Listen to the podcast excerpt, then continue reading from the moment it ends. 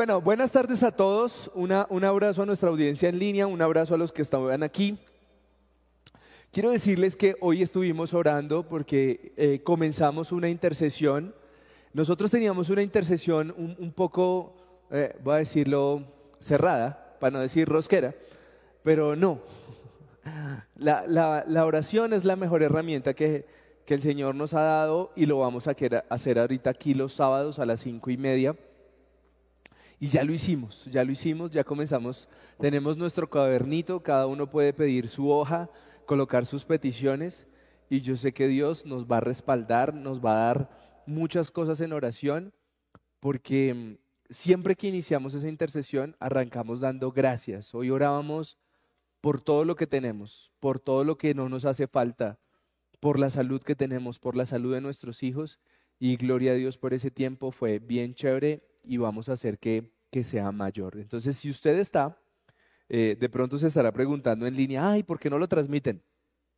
No, porque precisamente estamos aprendiendo a orar aquí entre nosotros y llevándonos a otro nivel. Entonces, anímese a acompañarnos, a asistirnos y vamos a arrancar. Estamos viendo una, una, una serie que se llama Enséñanos a orar. Y hoy vamos a ver la segunda parte y vamos a entender que es Padre nuestro que estás en los cielos. Porque así comienza el Padre nuestro, ¿cierto? Pero hoy vamos a entender qué significa eso. Y yo quiero que, acuérdense lo que, lo que vimos hace ocho días. Hace ocho días nosotros, el resumen rápido, si usted no se vio la enseñanza de hace ocho días, el resumen rápido es que ore sin hipocresía, que oremos con inteligencia, que no utilicemos palabras vacías, que oremos con confianza, sin duda y que oremos con libertad, sin formalidades. ¿De acuerdo? Acuérdense que formalidades no es, oh Padre de los divinos cielos. No. Si usted hoy quiere entender ese Padre nuestro, vamos a ver qué significa y por qué hay veces nos cuesta tanto. Tanto. ¿Listo? Bueno.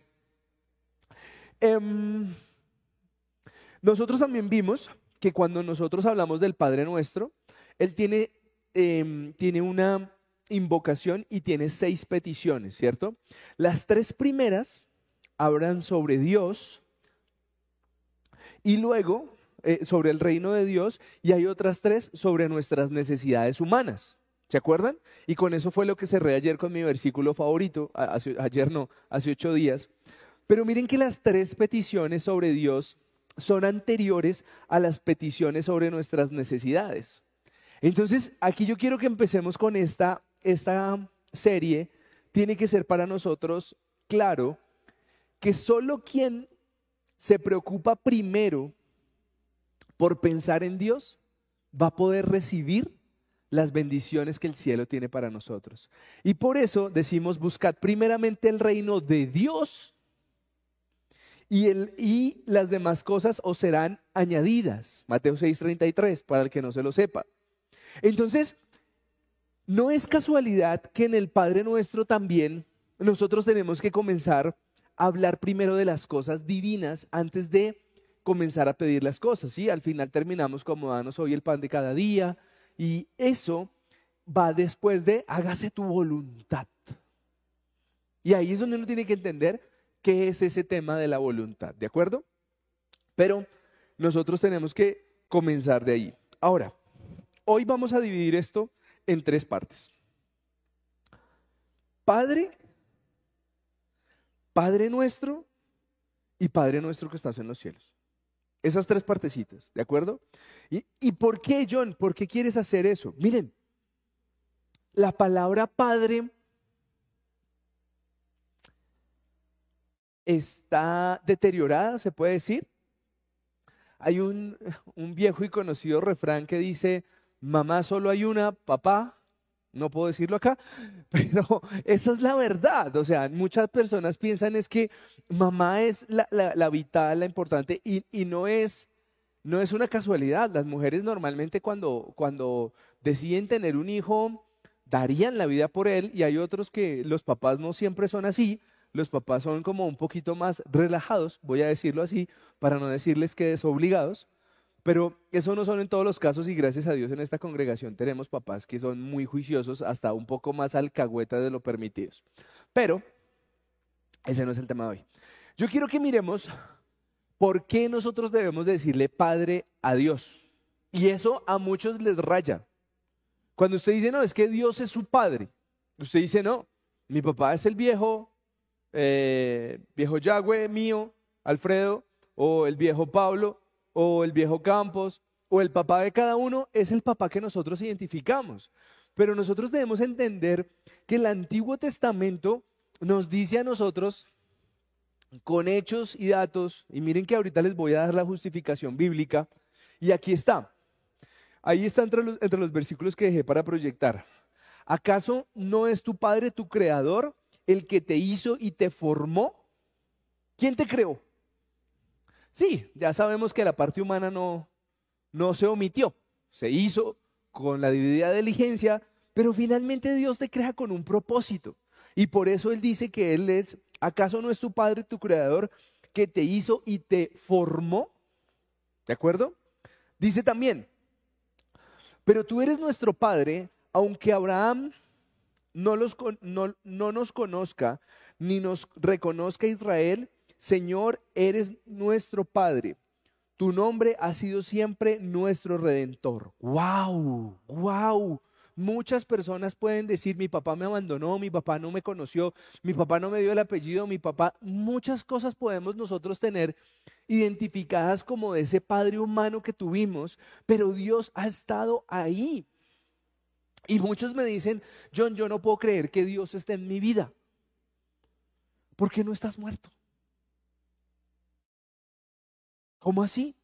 Sí, ¿cuántas veces nosotros en una adolescencia expusimos nuestra vida metiéndonos en lugares donde no debíamos estar, donde estábamos al peligro del robo, de salir de noche, de estar en lugares inseguros, de subirnos a, tabernas con, unos, con unas tarimas ahí de solo tablas y uno allá brincando como un loco y no se cayó. Algunos están riendo y saben que lo que estoy diciendo es verdad.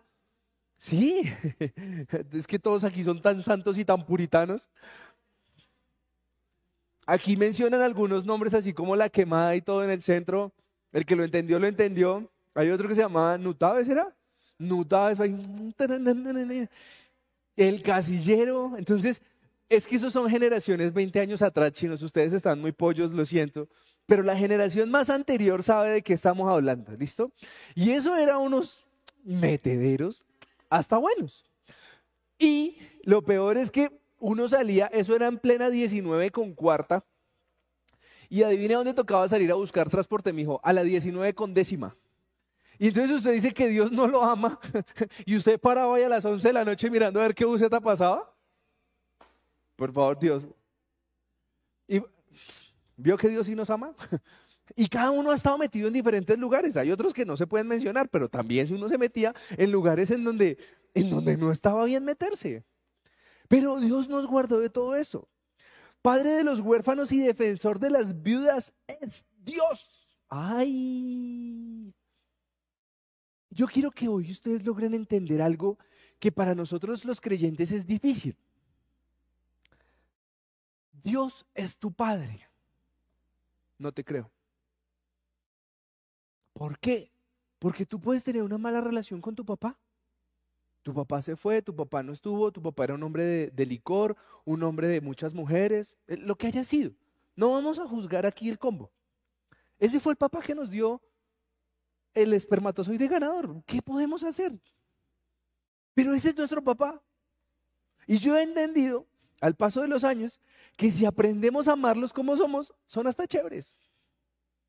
Porque ellos no se van a volver como nosotros queremos que sean. Algunos de ellos ya pasaron hasta los 60. Entonces yo los invito, y este es uno de mis mensajes hoy claros, es disfrútense a sus papás para que luego no estén llorando sobre cajones. Y espero que eso sea claro.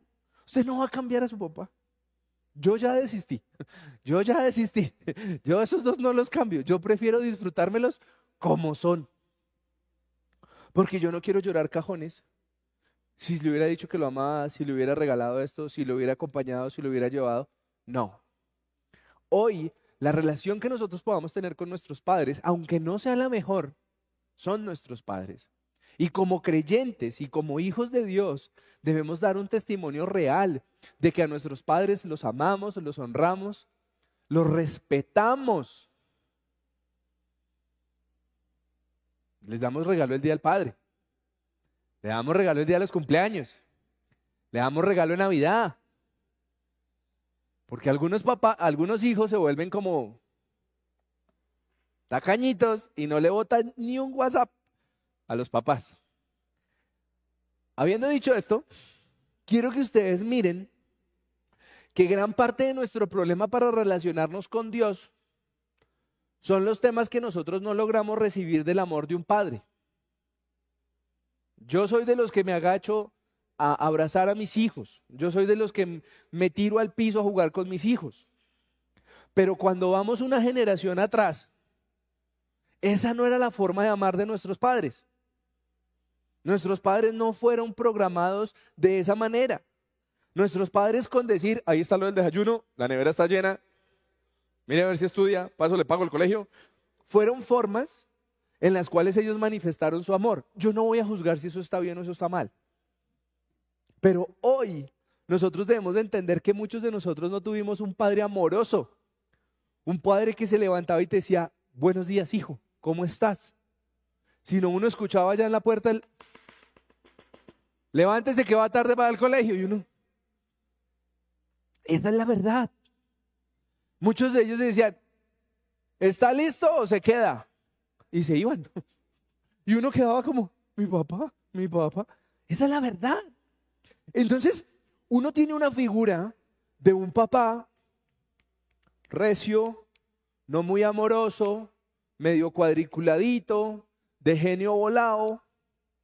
Entonces uno dice, los papás son de ese estilo. Los papás, y muchos de nosotros replicamos ese modelo a nuestros hijos en donde somos recios, cuadriculaditos, regañones, cantaletosos. Y es porque ese fue el modelo que nosotros recibimos. Entonces, cuando muchos de nosotros pensamos hoy en Dios, nos imaginamos un Dios como recio, cuadriculado, regañón, en donde la gente no puede fallar. ¿Sí o no? Y ahí es donde uno sabe que se ha portado mal, ¿no?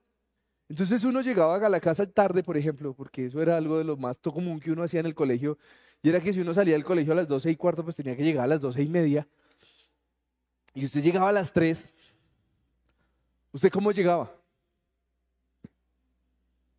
En silencio y buscaba que nadie se diera cuenta.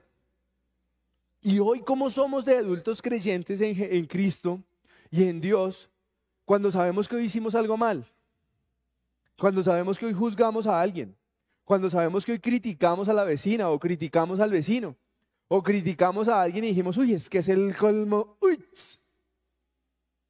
¿Saben qué llegamos a hacer? A evitar hablar con Dios. Porque la programación que nosotros traemos nos dice, si te has portado mal, tu papá te puede regañar. Si te has portado mal, tu papá puede estar bravo contigo y te puede castigar. Y así fuimos criados la mayoría. Esos chinos que están al otro lado, la mayoría saben que si se portaron mal y vienen y dicen la verdad, no pasa nada. Mi hijo Santiago hace como, ay, lo siento. Y ya. Y uno hace como... Uno esperaría que el chino dijera, no lo vuelvo a hacer. ¿Perdón? Agradezca que dije, lo siento. ¿Mm?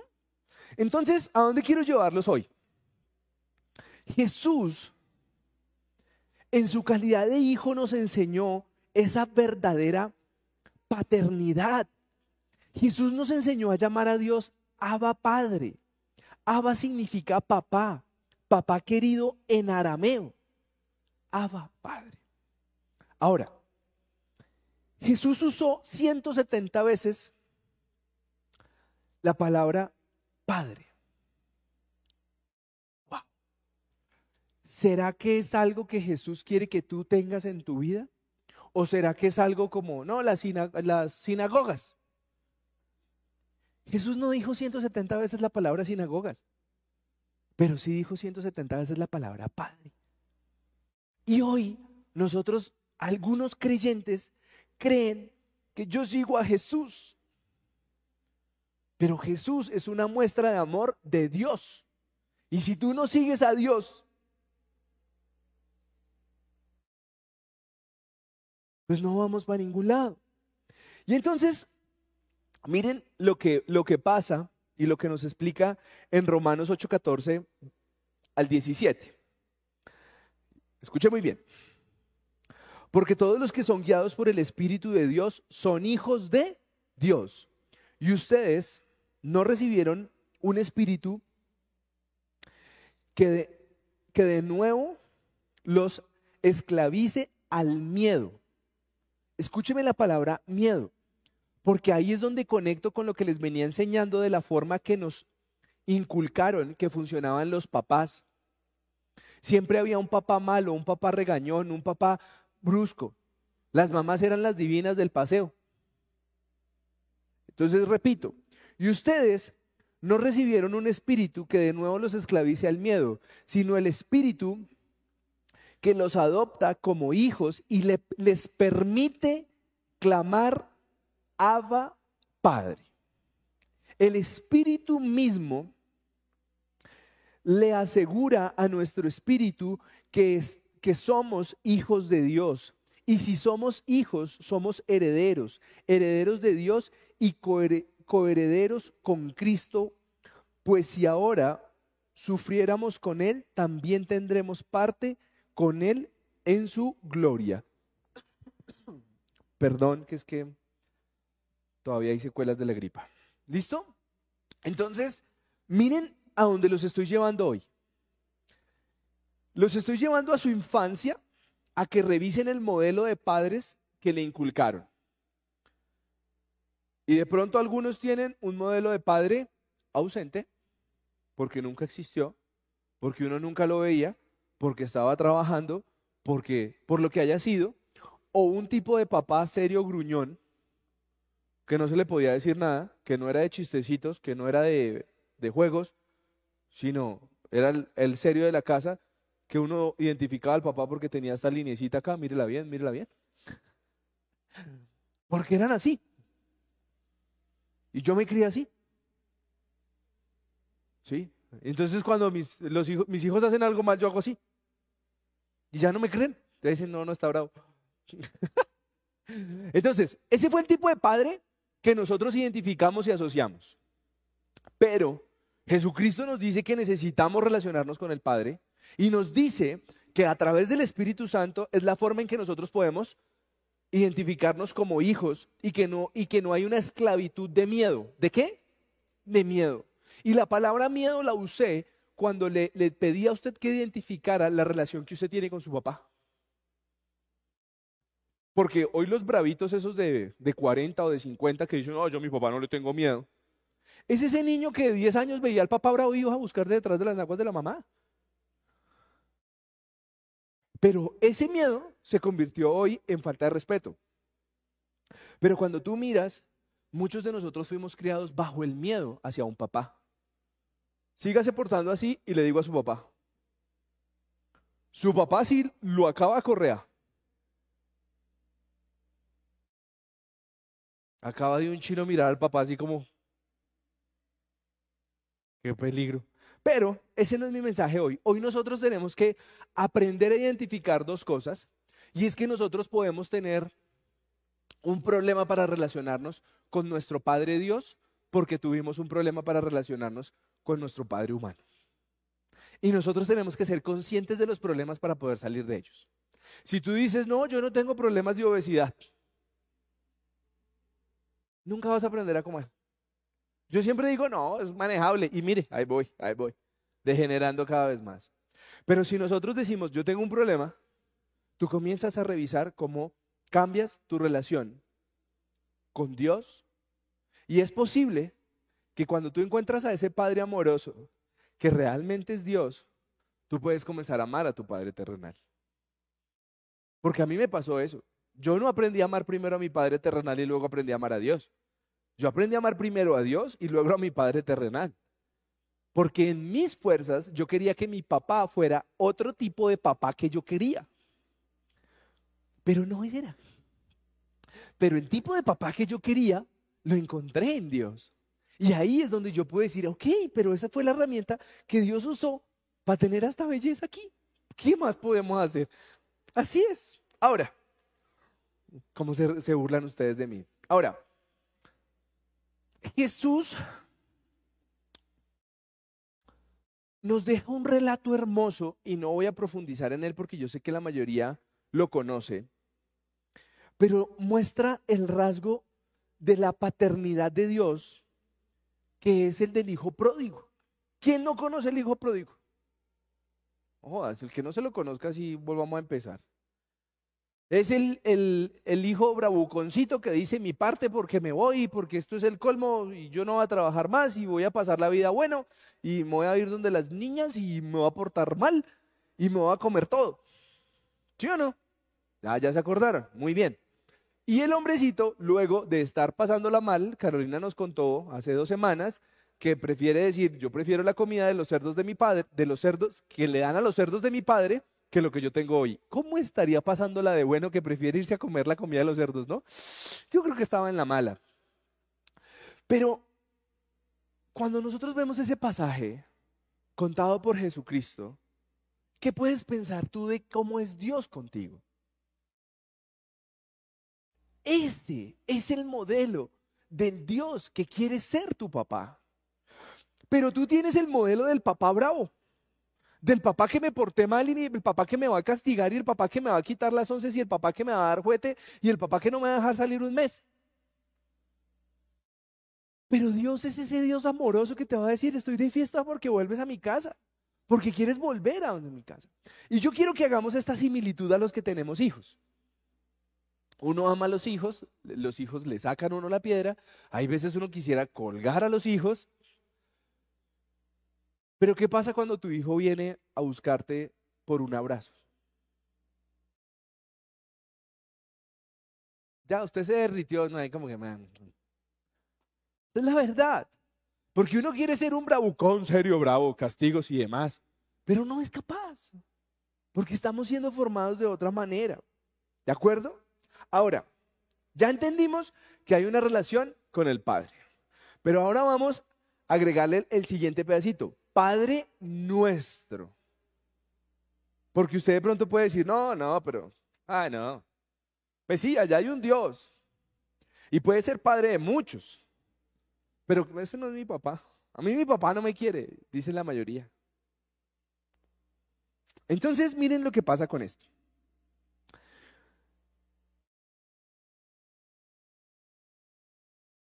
¿Cómo clama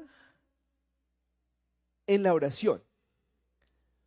Padre mío o Padre nuestro. Padre nuestro. Y aquí quiero explicárselos de una manera que para mí fue muy jocosa. ¿Ustedes han sentido que su papá tiene un preferido? Sí, aquí me dicen que sí. Sí. Aquí otro dice, sí, soy yo. Dime algo que no sepa en los que venimos de hogares donde no somos hijos únicos, sino que tenemos la oportunidad de ser dos o más, uno tiene calibrado al papá, ¿sí? Uno lo tiene calibrado total. En mi caso, somos dos hombres y una mujer. No hay que decir más. Adivinen quién es la, quién es la consentida. ¿Sí? Y es verdad. Pero muchas veces uno piensa que es que mi papá tiene un preferido y entonces como yo no soy el preferido, excepto por él que soy yo el preferido, dime, ¿qué quieres ver? ¿Cómo quieres, cómo quieres, ves que con esta pinta, cómo no voy a ser el preferido? Dice el otro baboso. Pero uno, uno comienza a pensar, mi papá no me ama. Es que mi papá, uno escucha hablar a mi papá, ojalá, no, creo que él no está viendo este, pero uno escucha, mi vida, mi amor, y uno, ¿ese es mi papá? ¿Sí o no? Mi suegro con mi esposa es una cosa que yo hago, no. Princesa, mi amor, mi vida. Y yo, wow, pasado este man. Y, y al otro le dice, ¿qué negro? Y yo, Creo que sí hay un preferido ahí, pero bueno. Pero miren, miren lo siguiente. Y yo estoy trayendo estos ejemplos un poquito cómicos porque si uno hay veces piensa que Dios está igual con uno. Porque uno dice, pues sí, pues supuestamente es padre de todos nosotros, pero hay unos que los consiente más que a mí. A esos de la iglesia los consiente más que a mí. Y nosotros vivimos comparando. ¿Y ese por qué sí tiene pelo y yo no? ¿Y ese por qué sí tiene hamburguesa del corral y yo no? Y vivimos comparándonos creyendo que, que Dios ama más a unos que supuestamente tienen cosas que uno anhela. ¿Sí o no? Entonces, aquí es donde yo quiero que entendamos lo que significa Padre nuestro. Porque es que nosotros tenemos que entender que es un Padre que compartimos entre todos. Pero estoy seguro que para los que tenemos más hermanos, cuando nuestra vida ha estado en peligro o cuando nosotros necesitamos a ese papá sin ser, el, sin ser el favorito y tú lo llamas, tú le clamas, tu papá está ahí. Y estoy hablando de los padres terrenales. Si tú hoy levantas tu teléfono, y yo te lo, te lo aseguro, yo levanto mi teléfono a las 11 de la noche y le digo, viejo, te necesito, estoy en un problema, ¿me ayudas? Mi viejo llega, llega. Y, y lo puedo poner por escrito, porque lo conozco y sé que lo haría por mi hermano y pues con mayor razón por mi hermana. Pero lo haría. Y nosotros no debemos de mirar la motivación de si es que mi relación es mejor conmigo o con mi hermano. Porque ahí es donde nosotros nos alejamos de Dios como hijos celosos. Como de, a mí no me quiere, pues hoy no le oro. ¿Quién pierde? ¿Sí o no? Entonces, a donde quiero llevarlos es, nosotros debemos aprender a entender que nuestras relaciones no son iguales siempre. Nosotros, así estemos en la misma congregación, tú no tienes la misma relación con Dios que puedo tener yo. En mi casa yo hago un chiste, porque cuando yo quiero algo, yo oro. Y entonces todos se burlan porque dicen como, ay. Y yo les digo, ustedes no saben cuánto Dios me ama a mí y me va a regalar eso que yo quiero. Y todos me hacen como, bah. Últimamente cuando yo oro por algo dicen, ay no, pues el consentido de Dios. Porque lo que yo le clamo a Él llega a mi vida. ¿Qué puedo hacer? Yo le digo, Señor, danos un lugar tranquilo. Viviana sabe que una vez estábamos de vacaciones hace muchos años y conducimos casi todo el día porque queríamos irnos a, ir a conocer la punta más al sur de los Estados Unidos y nos queríamos quedar en un hotel allá. Y eso es carísimo, eso es para gente riquísima. Una noche puede valer 500 dólares y nosotros no podíamos pagar eso ni locos. Y veníamos de nuevo en la carretera y yo le digo a Viviana, yo lo único que quiero ver es un atardecer. Yo lo único que quería era ver un atardecer hermoso. Y es como si me dicen, pues parquea. Y encuentro un desvío que me saca de la carretera y llego a un restaurante. Y yo creo que es el mejor atardecer que yo he visto en mi vida. Y me he visto más de 40 en el mar. Y tengo la foto porque era un sol así gigante, anaranjado, que yo decía. Y desde ahí yo entendí y te estoy diciendo que eso fue hace más de 10 años, que cuando yo quiero algo, yo tengo un papá que me ama y un papá que me consiente. Y cuando yo le estoy pidiendo algo, que no es que le vaya mal a mi hermano porque no va a la iglesia, porque no falta el acomplejado que dice, ay, pues entonces que todos los que no vayan a la iglesia, que no les salga trabajo. ¿Qué padre va a cumplir esa oración? No seas loco. Pero cuando Dios sabe que son cosas sencillas, yo les he contado a ustedes miles de veces, yo hay veces oro por la salud de alguno de mis hijos y ahí es donde yo siento que Dios me ama, me, me adora. Soy un niño consentido. Así a otros los ame más o los consienta más. Yo no sé, pero yo no estoy pendiente de qué tanto Él está consintiendo a otros o de cómo se lleva con otros, porque yo estoy interesado que Él sea mi Padre y por eso yo le puedo decir, Padre nuestro, papito lindo, y yo le puedo decir de esa manera porque yo lo siento. Y cuando yo le clamo, Él me escucha. Pero si tú hoy eres de los que viene a la iglesia y comienza, ¿Ese sí estará orando? ¿Esa sí diezmará? ¿Qué le importa, hermano? Usted tiene que tener una relación con Dios tranquila, entendiendo que es un padre de todos y que tú no eres el niño caprichoso. Es probable que los consentidos en tierra pues esperen que, ay, no, Dios solo me escucha a mí. Pues no, no va a pasar. Ahora, ¿qué pasa aquí? Y esto es importante que lo sepamos. Mateo 5:45, nueva versión internacional. Para que sean hijos de su Padre que está en el cielo, Él hace que salga el sol sobre malos y buenos y que llueva sobre justos e injustos. Y esta es la justificación que tú tienes que tener claro que, es que esto no es la rosca de los perfectos, como nos enseñaron hace muchos años que, ay, tú eres cristiano, ay, qué emoción, qué belleza.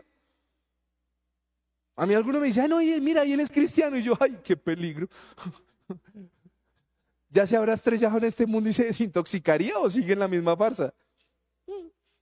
Pero yo quiero que tú entiendas hoy que ese complejo que nos nace a nosotros de estarnos comparando y decir que ese no es justo, que esa no es justa, que mire esa minifalda que se pone, que mire cómo se maquilla, que mire lo que muestra, que mire lo que no muestra, es lo que nos hace creer que Dios es solo un Dios para los buenos.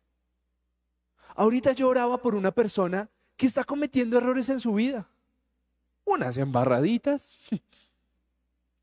A los ojos humanos uno podría decir, uy, fuchi una oración de esa persona clamándole a Dios un cambio y esa persona se vuelve más creyente que cualquiera de nosotros. Se los pongo por escrito. Porque ese Dios tiene la bondad de perdonar y de amar al que se ha ido, al que le ha dicho, deme mi herencia porque me voy a pasar la buena, me voy a ir a vivir al mundo, la vida con los cinco colores. Y llega con una mano adelante y otra atrás a decir, papá, me comí todo y no me queda nada, me va de comer. Y él le hace un banquete. Ese es Dios. Pero a nosotros nos dañaron la cabeza, y aquí viene la lavada de cerebro de hoy, porque necesito que quiten ese mensaje de ahí, es que Dios es solo para los buenos que sí asisten a la iglesia. ¿De cuándo acá, compadre? Este versículo es claro. Para que sean hijos de su Padre que está en el cielo, Él hace que salga el sol sobre malos y buenos y que llueva sobre justos e injustos. ¿Por qué? Porque entonces hace 20 años, cuando yo no era cristiano, entonces no era hijo de Dios. Pero Él estaba esperando que yo llegara a Él. Y es como el día que tu hijo se va a ir de tu casa. Algunos vamos a decir, me voy, ya no necesito de ti, papá y mamá. ¿Y qué pasa si un día vuelves? ¿No lo vas a recibir? Ah, no, usted ya se fue aquí muy bravito. ¿Lo vas a recibir o no? ¿O no? Entonces, yo quiero que nosotros no perdamos esto de, de, de contexto. ¿De acuerdo? Y aquí va, aquí va esto. John, entonces, ¿de qué me sirve comportarme mejor de los que no se comportan tan bien como me porto yo. Oh. ¿Sí? Quiero que nos vayamos dos enseñanzas atrás, en donde yo les mostraba cómo una persona que tenía su casa íntegra y oraba constantemente podía ser un instrumento para ayudar a otro. Y te voy a decir algo. Piensa en tus sobrinos o en alguien que puedas asimilar como un hijo.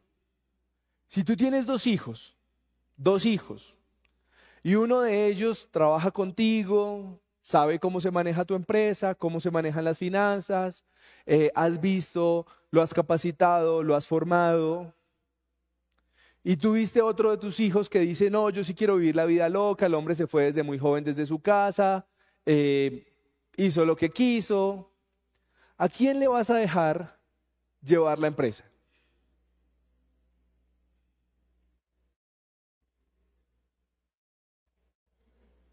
al que ha estado más cerca de mí, ¿cierto? porque yo lo he podido capacitar, porque yo lo he podido formar, porque yo le he podido enseñar cómo hacer las cosas. ¿Sí o no? Lo mismo pasa con Dios. Todos queremos ser usados por Dios. Señor, úsame para convertir a miles en un estadio. Pero tú no estás cerca de Dios, loco. Tú estás es comparando de, uy, mire, esa vieja loca vino a la iglesia, uy, mire, ese llegó tarde, uy, mire ese. En cambio de ser el que yo entiendo la posición de mi padre. Viviana sabe que yo nunca he bloqueado a nadie de mi celular. Nunca. No borro a nadie. Y hay gente que aparece de un momento a otro y me escribe. Y ella me dice, ¿con quién hablas? Entonces yo contesto, ¿no? Fulanito. Luego no se había ido. ah, pues sí, pero pues mi celular ahí. Porque nosotros tenemos que estar cerca a la forma en que nuestros nuestro Padre quiere que nosotros tratemos a los demás. Yo fui formado de esa manera. Ese no volvió a la iglesia, no le hables, bloquealo. Ya no, gracias. Ya me, ya me, la, ya me lavé ese pedazo de la cabeza, ya me lo lavé. Ahora yo quiero ser más parecido a mi padre, a un padre amoroso, a un padre que entiende que las personas pueden cometer errores. Y el querer portarme bien, el querer entender los lineamientos de mi padre en mi vida, me ha permitido estar más cerca de él y poder ser instrumento para ayudar a otros. Y por eso prefiero dar que recibir.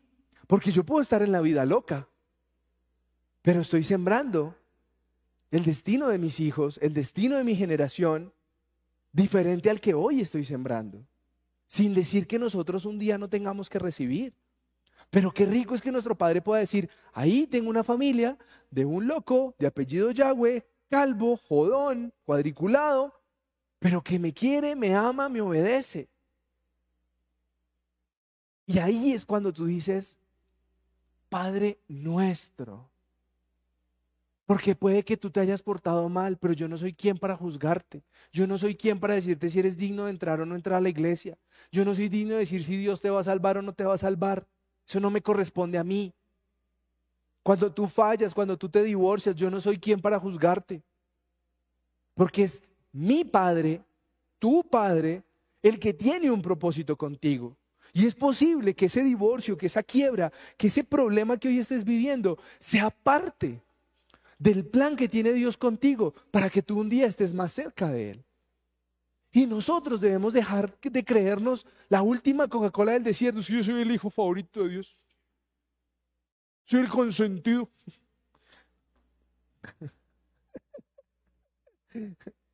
Bueno, ¿hasta ahí vamos claros? Ya entendimos que necesitamos un padre. Y que el Padre es nuestro, no, no mío, mío, mío, esto mío, no, esto no mío, es de todos. ¿De acuerdo? Pero vamos con la tercera parte. Voy bien de tiempo.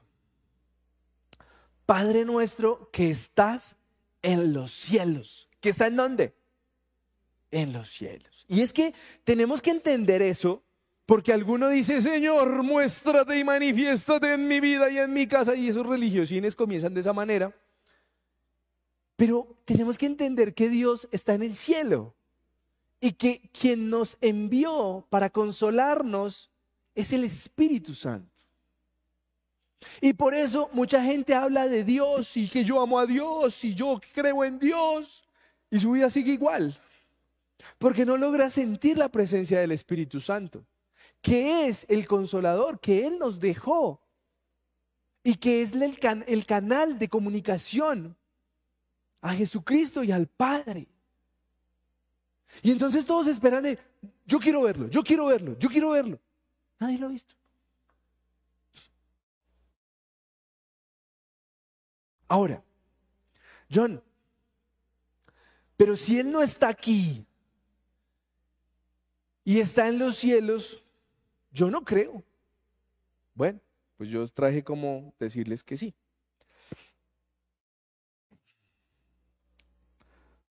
Me perdí.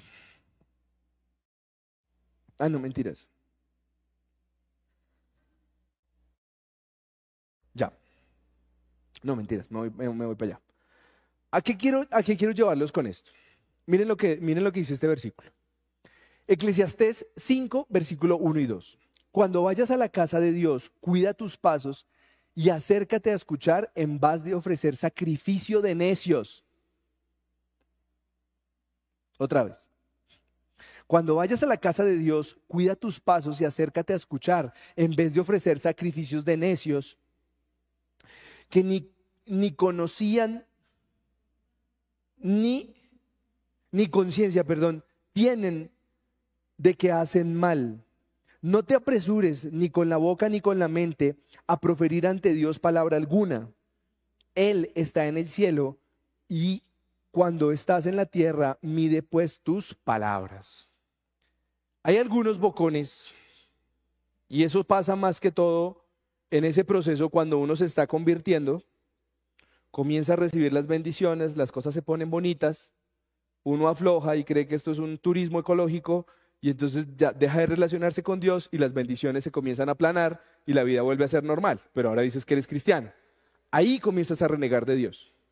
Ahí comienzas a decir, Dios no está en mi vida, no me llegan los milagros que yo pido porque ya perdiste la curva del primer amor.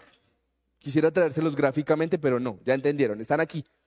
Y entonces aquí usted comienza a decir, Dios no existe. Ay, es que Dios no me da ese, el crédito que yo estoy pidiendo para ese carro fiado que quiero. Es que Dios no me dio el permiso para que yo pudiera irme de vacaciones con esa amiguita que tengo. Y ahí muchos hemos caído en criticar a Dios, en juzgar a Dios, en andar diciendo, ah, es que Dios está equivocado, es que Dios... Miren, yo he escuchado palabras como, perdón, Dios tiene huevo, eso no es justo. Yo no soy quien para juzgar a la gente, porque Dios nos enseña las cosas al debido tiempo. Yo no le enseño a, a mi hijo a manejar un bisturí cuando tiene dos años. Hoy le enseñaba a mi hijo con 12 años cómo manejar un bisturí porque estábamos haciendo otro tema.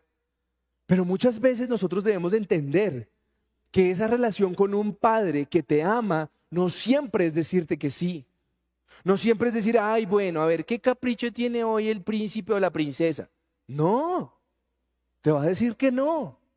Y ahí, cuando tú no sabes entender que muchas respuestas son negativas por amor, tú puedes comenzar a renegar en contra de Dios. Tú puedes comenzar a decir como, ay, ay, ay.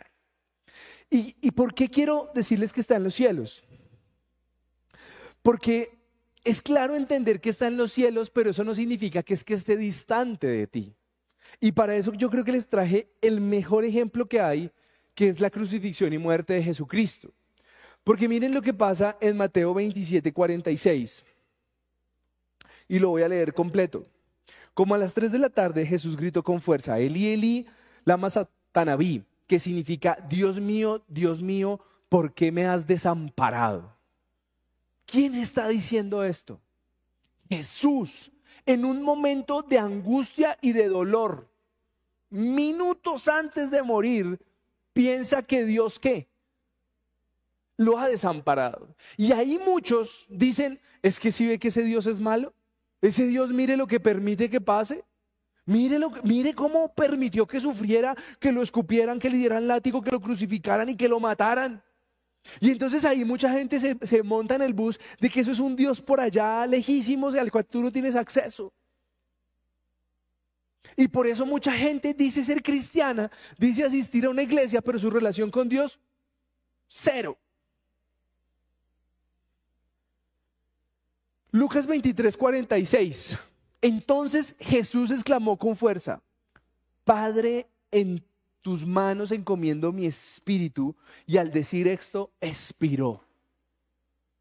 ¿Qué significa eso? Miren, miren la connotación de ese Padre que yo quiero presentarles hoy, del mismo Jesucristo que lo sintió lejos, pero al mismo minutos después entiende la bondad de ese padre, entiende que ese padre está al control de la situación.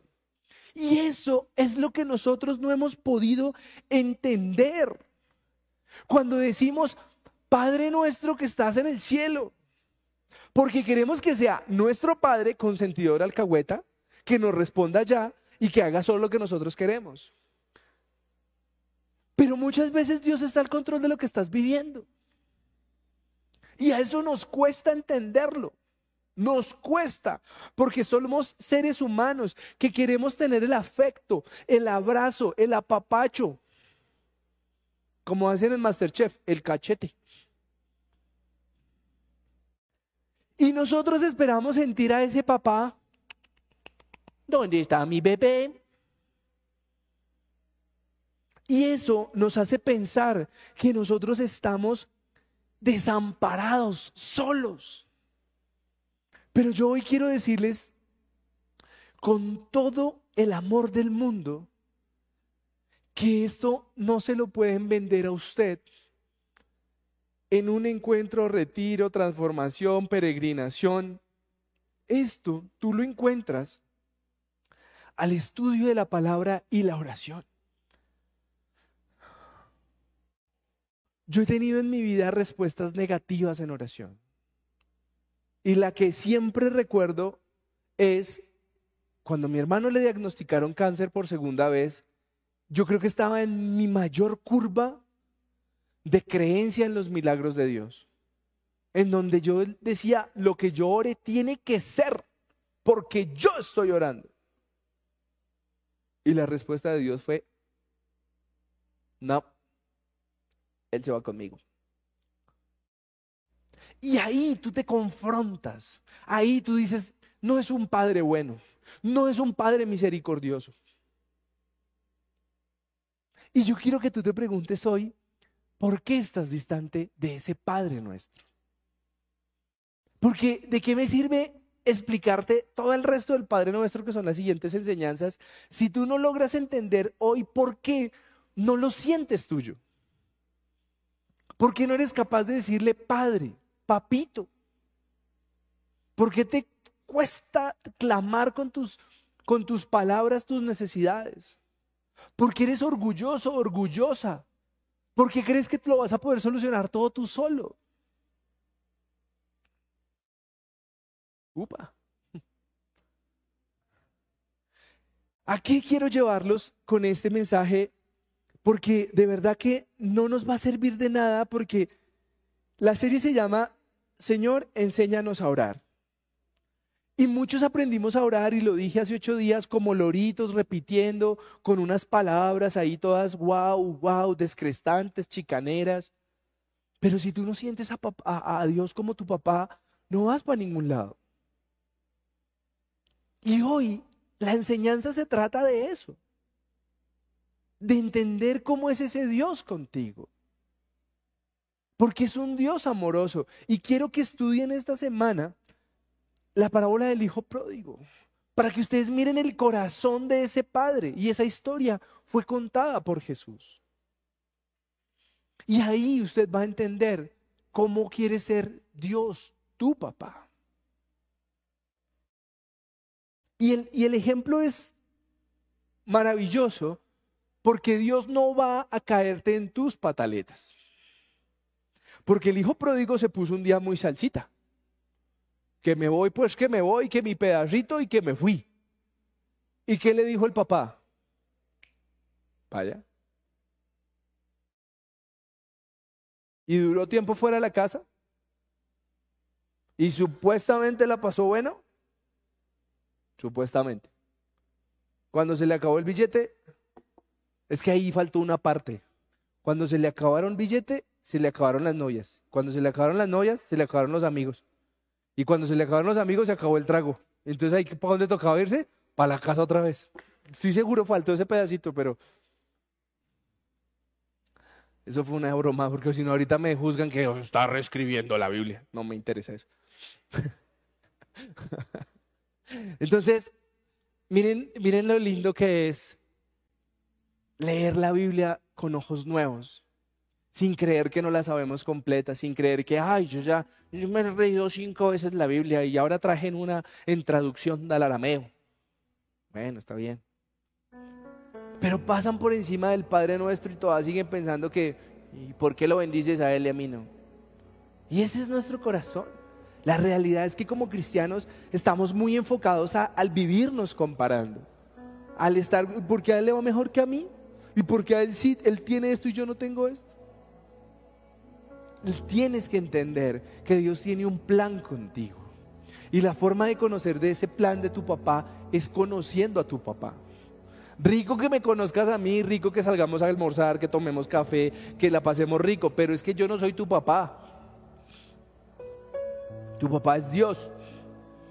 Y el que tiene un plan contigo es Dios.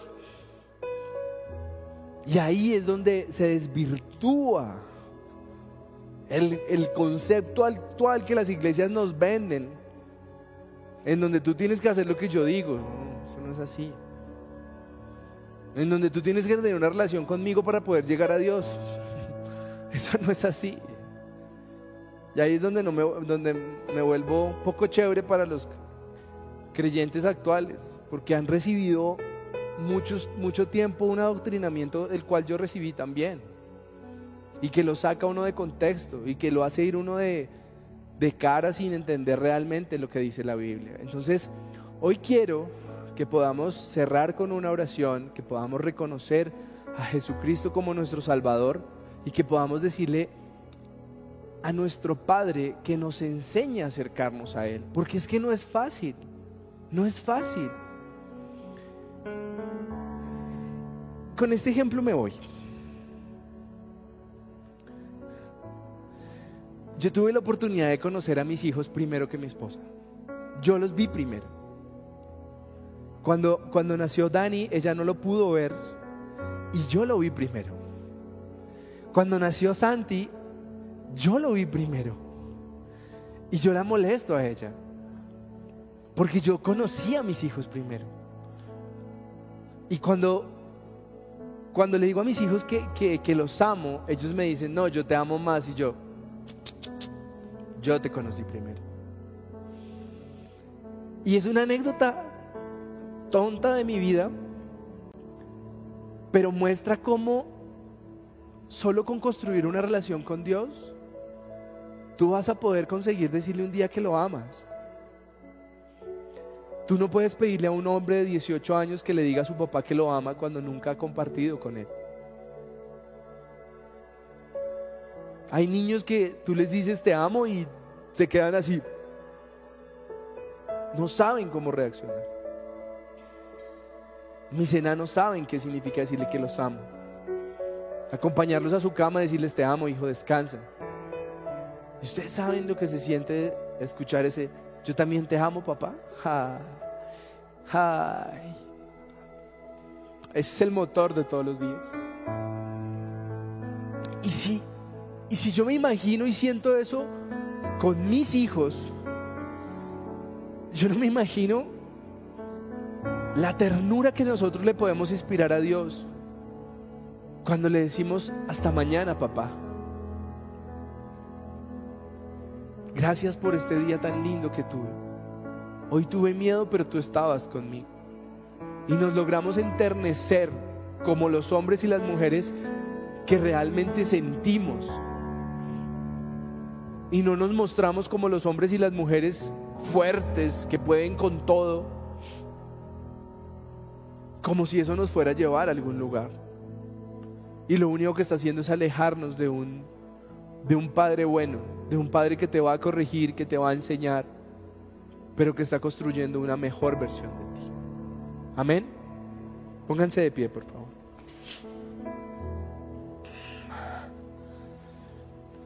Padre precioso, gracias. Gracias porque entregaste a tu Hijo Jesucristo en ese madero, Señor. Gracias, Señor, porque Tú nos redimiste en esa cruz. Tú nos hiciste libre de pecado, de amargura, de tristeza, de ruina, Señor. Y hoy queremos reclamar esas promesas y bendiciones en nuestra vida. Pero estoy seguro que esas bendiciones no han llegado a nuestra vida. Porque todavía no te vemos como ese Padre amoroso como ese Padre que nos abraza y nos alza y nos sienta en las piernas y nos calma, nos soba, nos consiente, sino que te vemos como un Padre lejano, como un Padre bravo, como un Padre de castigos. Pero yo estoy seguro que tú no eres así, Señor. Tú me has amado, tú me has consentido, Señor, y hoy te clamo para que tú hagas lo mismo con cada uno de los integrantes de esta iglesia, Señor. Muéstrales tu amor. Permíteles que ellos puedan sentir su amor. Permite, Señor, que las heridas que hemos tenido humanas no nos cautericen nuestros sentimientos para poder sentir lo que tú nos amas, nos consientes. Y permítenos que todos los días podamos clamarte a ti, a decirte, papá, buenos días. Papito lindo, guárdame. Papito lindo, guíame. Papito lindo, protégeme. Y papito lindo, gracias por traerme de nuevo a casa. Te pido, Señor Jesús, que